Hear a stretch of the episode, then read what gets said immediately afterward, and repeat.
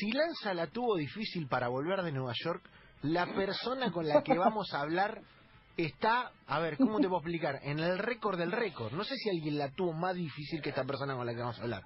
O sea, fue digno de, Tony Stark la vuelta que metió al país y ya se lo vamos a, a preguntar eh, a la señorita Lucía Fresco, jugadora de las Panteras. Lucía, bienvenida a Enganche, Seba Varela del Río, Romy Sacher, Javi Lanza, Lucas Rodríguez y Agustín Bronzini te saludan. ¿Cómo estás? Hola, ¿cómo andan todos? Bien acá ando, todo tranquilo. Ya, ahora sí.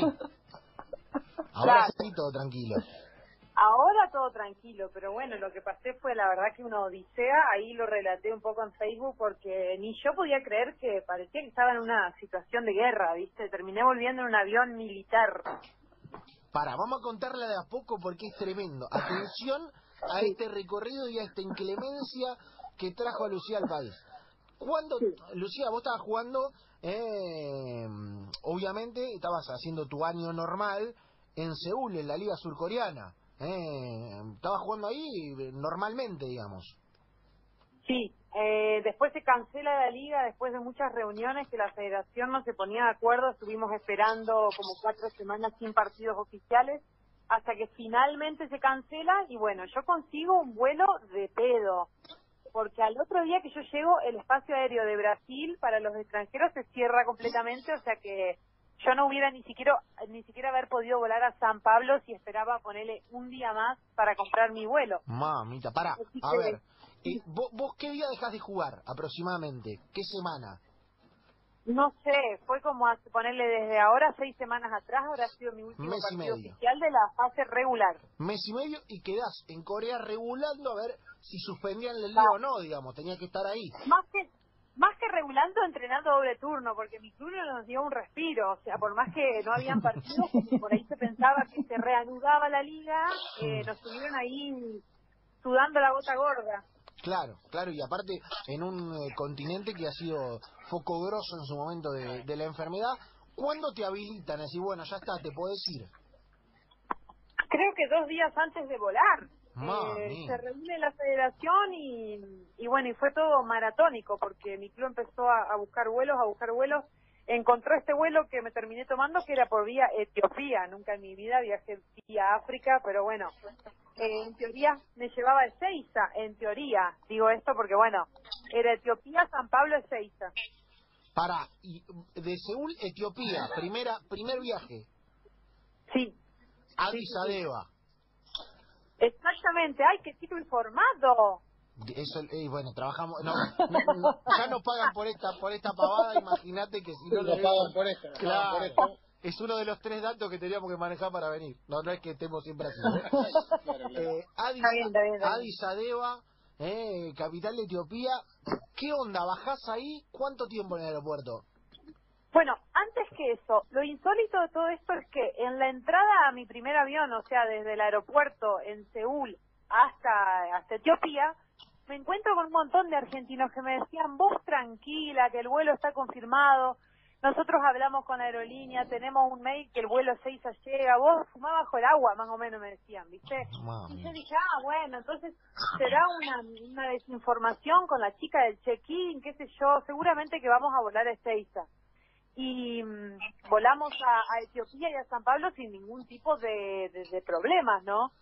Eh, a todo esto yo con cinco valijas porque mi club me pagó un business y el business te deja llevar tres valijas gratis, entonces claro, yo dije, me traigo, mi club me había dado diez pares de zapatillas, entonces dije, me traigo todo, es mi oportunidad, sin saber que me iba a quedar varada como un intermitente. Muy argentino, muy argentino. O sea, te, porque aparte voy a contar algo, voy a, voy a, a aportar algo. La rusa mide dos metros, con lo cual también la valija tiene que ver con el tamaño de la zapatilla. Claro, es verdad, un, un, eh, un par de zapatillas tuya en media valija, mía, mínimo. 9 y medio, imagínate, 29 centímetros son como canoas, no sé ni yo cómo las metí, te digo. Qué bravo, qué bravo. Acá, eh, aparte te dan primera clase y sí, cinco valijas, y si puedo me choreo el neceser, y si puedo, me choripareo el neceser. Así somos los argentinos, ¿viste? Pego una temporada que me dan 10 pares de zapatillas, cuando nunca en la vida me dieron zapatillas. ¿Qué voy a hacer? Me traigo todo. Es así, las hago plata, hago algo. Bien jugado, bien jugado, bien jugado. Me gusta, La amo, la es el espíritu de este programa, además. ¿eh? Es el espíritu de este programa. Avala, ¿eh, Lucía, todo lo que lo que emprendiste. Bien. Bueno, me alegro. Llegás, llegás y dicen, va todo bien el vuelo, pero llegás a Argentina de taco. ¿Y qué onda? Bueno, eh, después ahí en, en Etiopía me encuentro otros argentinos que me vuelven a decir lo mismo, lo cual para mí es increíble que, hay, que haya gente en un mismo avión, habiendo pasado por el mismo check-in, que tengan informaciones diferentes sobre un vuelo que llega o no llega, ¿me entendés? Hmm. Es una situación que nunca viví. Y ahí me decían, tranquila, que de San Pablo no nos bajamos del avión y nos llevan a Ezeiza, ¿no? Obviamente llegamos a San Pablo ¿Y quién tenía la información correcta? Yo. Estaba cancelado el vuelo a Ezeiza. Bájense todos del avión y a su suerte a ver si encontrás un vuelo de aerolíneas.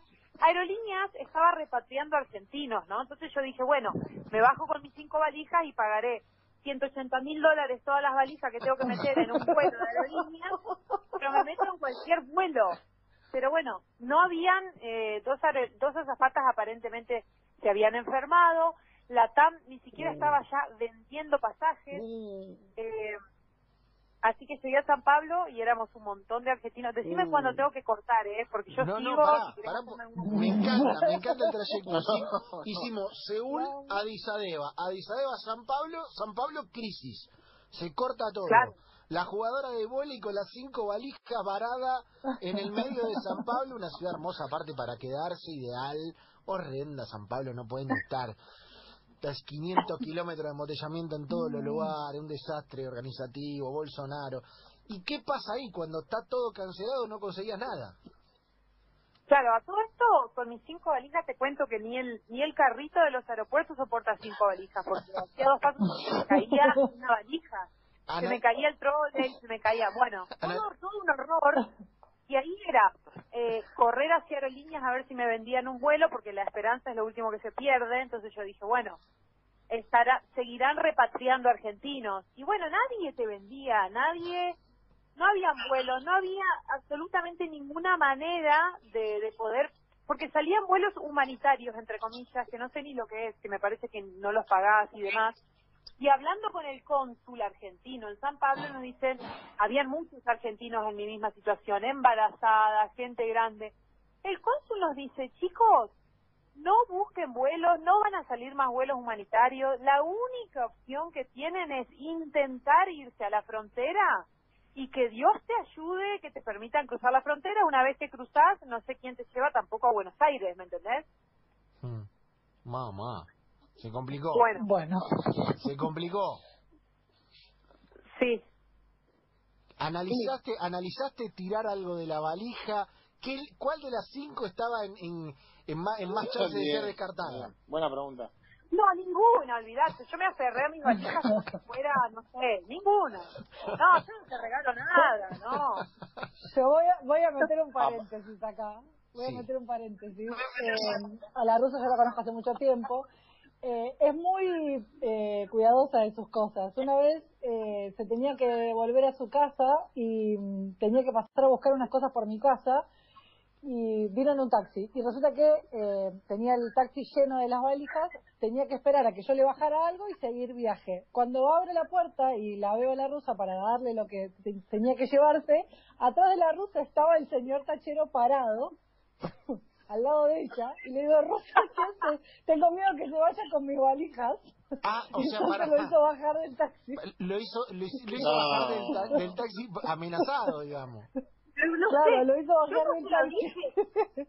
Claro, yo no se lo dije de una manera que evidentemente lo ofendió. No me acuerdo cómo se lo dije, pero no, no, no, no recuerdo exactamente cómo fue el diálogo. Lo, pero lo que sé es que la mejor onda con el tax, taximan. Mamita, es brava, brava, brava. Dos metros, brava, cinco valijas. Pará, estamos en San Pablo, estamos en San Pablo y, y ahí qué, qué hacemos, ¿encaramos para la frontera? Estamos en San Pablo, claro, eh, y ahí éramos un grupito ya medio establecido que nos anotamos todos para entrar a un colectivo 15 horas No. eh, 15 horas a ver qué pasaba en la frontera. Entonces, toda la noche viajando, ¿no? Con el corazón en la mano. Llegamos a la frontera y claro, a mí todos, lo que yo destaco de esta experiencia, que todos me querían agarrar una valija, ayudarme, o sea, nunca, el argentino en situaciones así difíciles es muy solidario, entonces siempre tenía ayuda con mis valijas, ¿viste? Llegamos allá y nos dicen los brasileros, del lado brasilero, nos dicen, chicos, del lado argentino, que estaba allá enfrente a dos kilómetros, no los autorizan a entrar, ¿viste? Después de 15 horas, y ahí un tipo, uno de los, uno de los señores más grandes palmó, todos los médicos corriendo, No. No. No, pará, pará. No. Pero palmón, ¿qué Pal, sentido? pal- ¿cómo palmó? ¿Qué pasó? No, no, se desmayó, se descompensó el piso, se cayó. No, protocolo, protocolo. Porque no. palmó como puede Y otra, no, escuchá, y otra chica, le, había gente que estaba hace cinco días durmiendo en el aeropuerto, ya con un estrés inimaginable, y otra chica empezó a hiperventilar. No. Y le decíamos, escúchame, no. respirá porque si es un síntoma compatible con el coronavirus, nos aíslan a todos. Habían unas carpas ahí que yo las miraba de reojo, con unos colchones de mala muerte, íbamos a terminar todos ahí aislados. No. Entonces le decíamos respirar, respirar. Y bueno, después de un tiempo nos autorizaron a pasar, que esa fue otra odisea porque yo tenía que hacer casi tres kilómetros, cuesta arriba con cinco valijas al rayo del sol. Bueno, es como que tiene muchos detalles la historia, ¿no? Y ahí es yo... ¿Cómo? Bien laburado los isquios, te, para, para arriba con cinco valijas, ¿me entendés? Te quedaron dos dos dos eh, Golden Retriever en los isquios. Es como el, es como ese ejercicio de empujar el, el trineo que nos hace hacer Añón, el preparador físico de la selección, igual pero con, con dos valijas. Bueno, eh, ¿qué iba a decir? No me acuerdo. Llega, pará, Bueno. vamos a repasar el, el, el, el viaje. Seúl, Sí. Addis Abeba, Etiopía, San Pablo, mi- eh, es un avión, se cae el pasaje, micro a la frontera, llegamos a la frontera, no hay chance de pasar, se descompensa un ñato, empieza a hiperventilar otra y te, te habilitan a pasar subiendo una cuesta interminable. Claro, nos habilitaron porque yo creo que ellos empezaron a ver ahí eh, lo que era la, salud de, de la pobre gente, ¿no? Que al, decirles que no pasábamos, bueno, nos autorizaron y, claro, a, a cuesta arriba estas valijas, yo lo que hacía era vislumbraba quién era el que estaba más, eh, digamos, en, en forma, eh, algún chico joven que se notaba que tenía un poco de gimnasio. Entonces le, le decía, ay, te puedo... Yo le chupaba la valija. Igual, siempre, si yo no le pedía, me, ellos me decían, che, flaca, te ayudo con una valija, porque me veían desesperada. Me decían, ¿vos qué haces? ¿De dónde venís con cinco valijas? ¿Viste? Eh, así que ahí cruzamos. A todo esto, el dengue, eh, llegamos a la frontera y dijeron, chicos, no solo el coronavirus, acá hay dengue. Sacó uno el repelente, eh, No. los 45 argentinos Oh. le, le destrozamos el repelente porque, claro, eran tres kilómetros caminando. Que llegamos, te cuento, no te exagero, la, eh, yo de mis entrenamientos comunes y corrientes no transpiro nada. Pues en esta subida a la frontera estaba transpirada de pies a cabeza. No, no te puedo explicar el nivel de, cansancio, no teníamos aire. Pero bueno, pero uno está tan desesperado que, llegamos finalmente, después no sé cuánto nos llevó eh, esa caminata lunar hasta la, el lado argentino. Mamá. Bueno, llegamos a la- al lado argentino y nos informan unos gendarmes que teníamos que hacer esa declaración jurada, te toman la temperatura y ahí nos dicen, chicos, los va a llevar un avión militar a Buenos Aires. ¿Un avión militar? El Hércules. Sí, Esto- sí, sí, sí. Extraordinario. Ahí levantó el viaje. cae. No es un avión común y corriente, te sentás así como que casi mientras, viste, yo con mis piernas no me podía casi mover y parece que se está por caer en todo momento porque hace un ruido infernal, pero en ese momento no te importa nada, así que nos subimos todos, nos bañaron en, en alcohol, bañaron las valijas, mis cinco valijas bañadas en alcohol y llegamos, llegamos al Palomar. Y del Palomar eh, me pude tomar uno de los únicos remises que estaba dando vuelta ahí para, para venir a hacer la cuarentena, que después otra gente atrás mío se quedó sin remis, porque viste que en este momento todo funciona, es todo muy acotado, ¿no? Claro, claro, sí, obviamente, es difícil, nadie quiere ir a los aeropuertos a, llevar a nadie, con lo cual viniste, terminaste viniendo en avión militar, onda, no sé, Avenger, ¿viste? Cuando van en el, en el avión a, o los X-Men que van a pelear y van todos en el avión agarrados, todos ahí, el, con, con los descompuestos, con el del soponcio, con todos. Sí, con el menjunje de gente eh, en el avión militar que parece que está sentado en, un, en, una, en una silla tipo de playa, en una esterilla. Tengo los videos, ¿viste? De- o sea, inolvidable. Mamita, mamita, qué odisea, hermano, metió Seúl, Addis Abeba, San Pablo, micro a la frontera, cruzar la frontera caminando tres kilómetros, avión militar, llegaste, ¿y qué onda? Ya cuando llegaste te dormiste cuatro días seguidos, mínimo.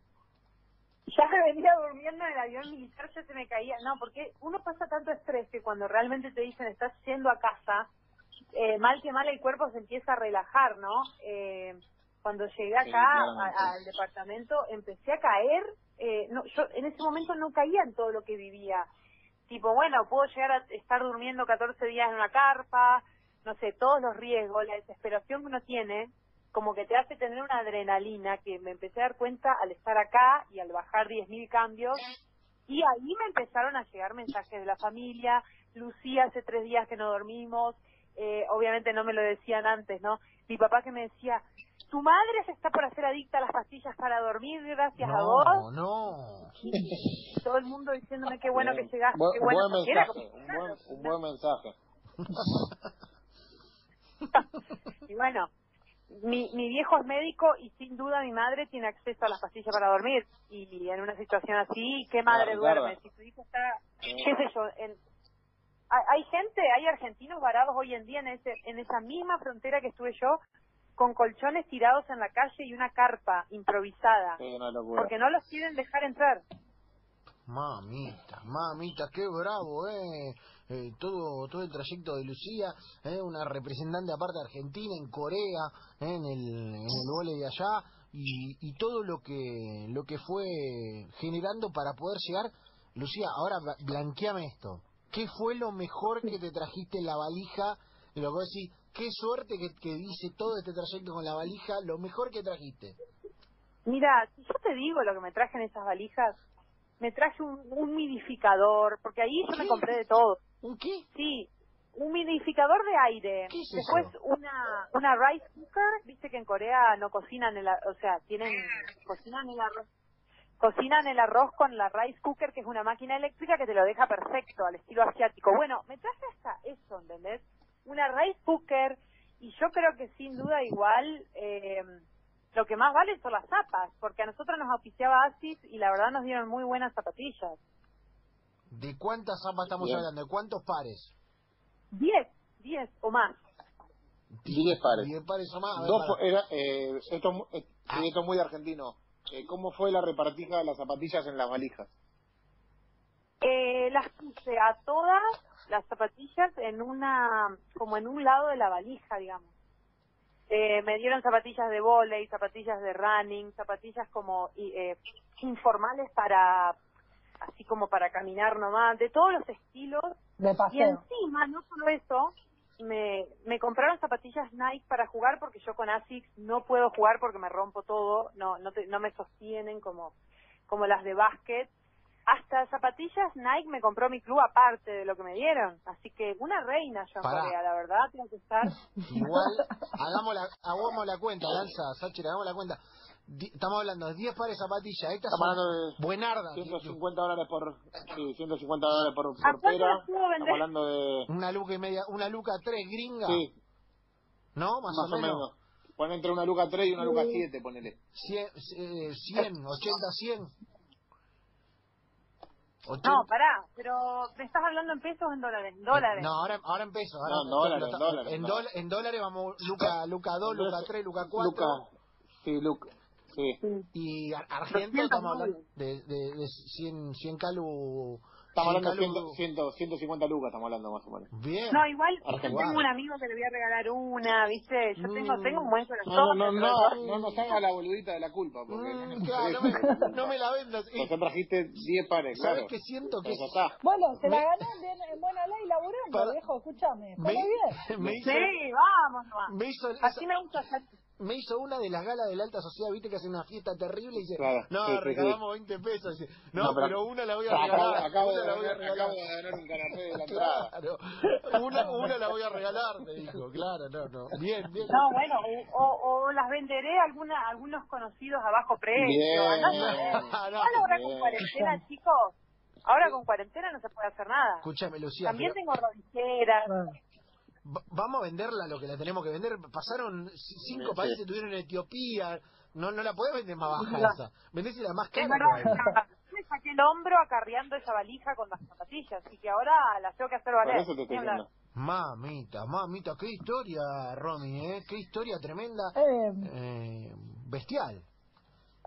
La escucho a la rusa y escucho su energía y me la imagino en el aeropuerto eh, ante todas estas situaciones que ha tenido que enfrentar. Digo, la verdad que yo, yo me río, pero realmente fue muy angustiante saber todo lo que estaba pasando. Pero la verdad que yo sé que la rusa es así, que la rusa va y le mete y le mete y le mete. Así que no me sorprende que todo lo que haya pasado lo cuente como lo está contando ahora y con la energía con la que eh, aparte, no sé cuánto bajaste de peso, me imagino de la fuerza y el cansancio de todo lo que, de esto que contabas, ¿no? De, de la adrenalina de, de todo lo que pasaste. Mm, eh, me mantuve en peso, la verdad que eso sí que es difícil. No, ni siquiera una odisea de tres días me hace bajar de peso, pero no importa. Yo creo que... Yo me voy a Etiopía, ¿eh? Yo me No. voy a Etiopía. Con tal de mantenerme con lo que se está lastrando en cuarentena, me voy a Etiopía y vuelvo. ¿eh? No tengo ningún problema. Dios no, no, siempre, siempre cuento, a ver, en el- ni en ese momento yo me permití llorar, como que por ahí llegué a mi casa y bajé y me di cuenta de lo que pasé, pero en ese momento siempre me mantuve, todos los argentinos que estábamos juntos ahí, intentamos animarnos mutuamente y creo que eso es lo que te, te hace superar las situaciones así extremas. Claro, claro, es la, la fuerza de voluntad. Yo para cerrar, me quedan tres minutos hasta, hasta las 15 horas donde viene el informativo y tenemos que cortar. Lucía, lo último que te quiero preguntar, casi que no tiene que ver con tu viaje, pero yo me imaginé toda tu persona haciendo este viaje con la altura que vos tenés, que está en cuánto en este momento la altura. 1.95, yo ya no crezco más hace mucho, ¿eh? porque la gente me 1.95. pregunta, claro. 1.95. ¿Cómo haces cuarentena con Bien. 1.95? Cuarentena con 1.95. Tenés la casa adaptada, tenés la altura con la cuarentena, Y- me vuelvo loca. Si, si yo no, no me entra en la gamba, de cama tengo que conseguir una más larga. porque En mi casa, 1.95 se me recomplicaría. A mí se me complica en el avión, no en mi departamento. Yo acá estoy como una diosa, tengo mis cosas para entrenar, mis mancuernas, mi banda elástica, mi cama para mí sola. No, olvídate, estoy Pero, pero divina, escúchame, la, cama no la, la cama la tenés que pedir una un poco más larga. No, porque la cama, tengo una normal de dos plazas que, o sea, me quedará un poquito afuera del pie, pero te podés ir en diagonal, digamos, ¿entendés? Ah, ahí está Y en mi casa casa tengo una king size. En mi casa casa sí tengo una cama mucho más larga, digamos. Bien, ahí está. Le, te- le tenés que meter diagonal. Le tenés que meter diagonal. Sí, porque no, no estoy en este momento, en- perdón, yo no lo aclaré, yo estoy haciendo la cuarentena en un depto que no, no es en donde vivo. En donde vivo sí tengo la cama más larga. Bien, bien, bien. No, quería saber. Eso, y como corresponde, que una no- mina responsable. Claro, como tiene que ser. Eh, Lucía, nada, gracias por este rato acá en Enganche y una alegría que estés con nosotros finalmente después de todo ese derrotero. Bueno, gracias a ustedes, gracias a ustedes por llamar. Cualquier momento podemos repetir. Igualmente, abrazo grande.